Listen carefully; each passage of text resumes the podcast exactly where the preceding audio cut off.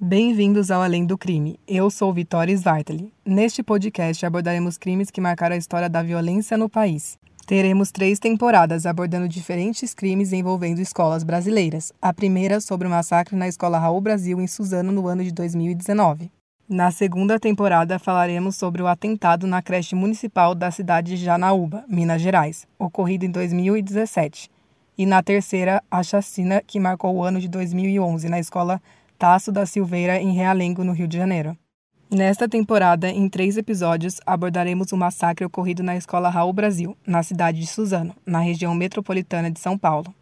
Em 13 de março de 2019, neste dia, dois ex-alunos entraram pelo portão principal da escola e executaram um ataque contra alunos e funcionários. Ao todo, 10 pessoas morreram, entre elas, cinco alunos, duas funcionárias, o tio de um dos atiradores e os dois assassinos, Guilherme Talce Monteiro e Luiz Henrique de Castro, que se mataram. Este crime é o segundo maior ataque em escolas brasileiras.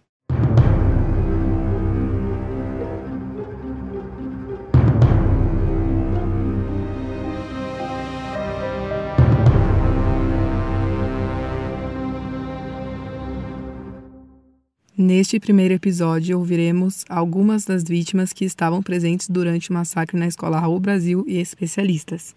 A primeira entrevistada de hoje é a ex-aluna da escola Adna Isabela Bezerra, que foi baleada nas costas por um dos atiradores e também perdeu o um namorado Douglas Murilo Celestino, de 16 anos. É, eu sou a Adna Isabela, agora eu tenho 19 anos. É, a princípio eu não tinha caído meio a ficha do que estava acontecendo, porque era muita correria, era muita gritaria. Parecia bomba, mas ao mesmo tempo não era. E aí eu fui pro fundo do, da escola, que é meio que a divisão com esse centro de línguas que eu fazia. E não tinha muito pra onde correr, né?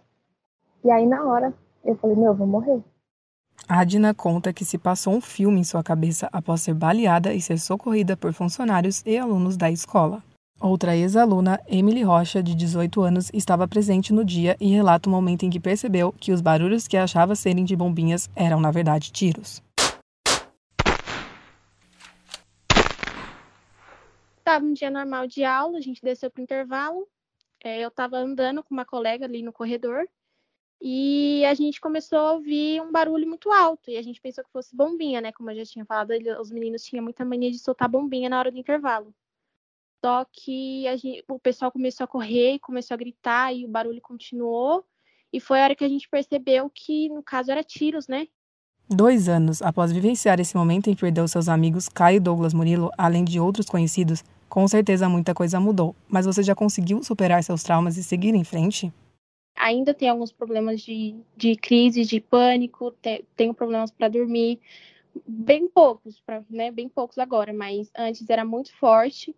Então, em muitas coisas mudou, valorizar muito mais a família, né? Valorizar muito mais os momentos, os amigos. O que antes já, para mim, já era muito importante, mas agora é muito mais. Olhando para trás, qual é o sentimento em relação à escola Raul Brasil? É a minha segunda casa, porque apesar de ter acontecido é, o pior dia da minha vida, eu também vivi muitos dias maravilhosos naquele lugar. Conheci pessoas maravilhosas, passei momentos maravilhosos. Então, assim, eu não posso também é, deixar que isso marque e manche a, o que foi para mim, entendeu? Então, para mim, foi um, um, um, lugar onde eu passei muitos momentos felizes, mas também passei momentos, momentos tristes. Então, é como se fosse um equilíbrio das duas coisas. Para falar mais sobre esse acontecimento e o processo de luto, convidamos a psicóloga Chayene Oliveira, especializada em ações terapêuticas para situações de luto, para conversar com a gente. O luto é um, uma, uma ruptura de um vínculo muito significativo para aquela pessoa. O luto, ele tem uma data para começar, que é o dia que a pessoa morre, mas ele não tem uma data para terminar. Então, existem pessoas que que conseguem enfrentamento desse luto e lidar com esse luto da melhor forma possível para ele é, em alguns meses, em alguns anos, né? Consegue se readaptar.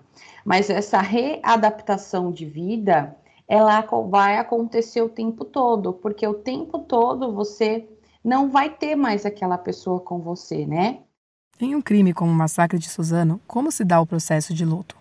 Uma morte violenta, como o caso do massacre, é... dá muitos pré-indícios né, e predisposições de um luto complicado. Um luto complicado seria aquele luto em que se existe muitas perguntas e que as respostas foram com as pessoas que morreram. Um luto complicado seria aquele luto em que você é, não consegue compreender, não consegue visualizar o que realmente aconteceu. Os dois atiradores eram ex-alunos da escola Raul Brasil e são retratados pelas vítimas como pessoas introvertidas e distantes dos demais alunos antes do massacre. Para abordar sobre a violência no ambiente escolar, trouxemos Luciene Paulino, especialista no assunto. O grande drama deste problema é que ele é menos frequente, mas ele é o mais cruel. Ele não é visto pelos adultos, mas ele é sentido pelos, pelas crianças, pelos adolescentes, principalmente adolescentes é, em que estão é, não aleatoriamente, mas passando do ponto de vista psicológico por um momento bastante especial de pertencer a um grupo.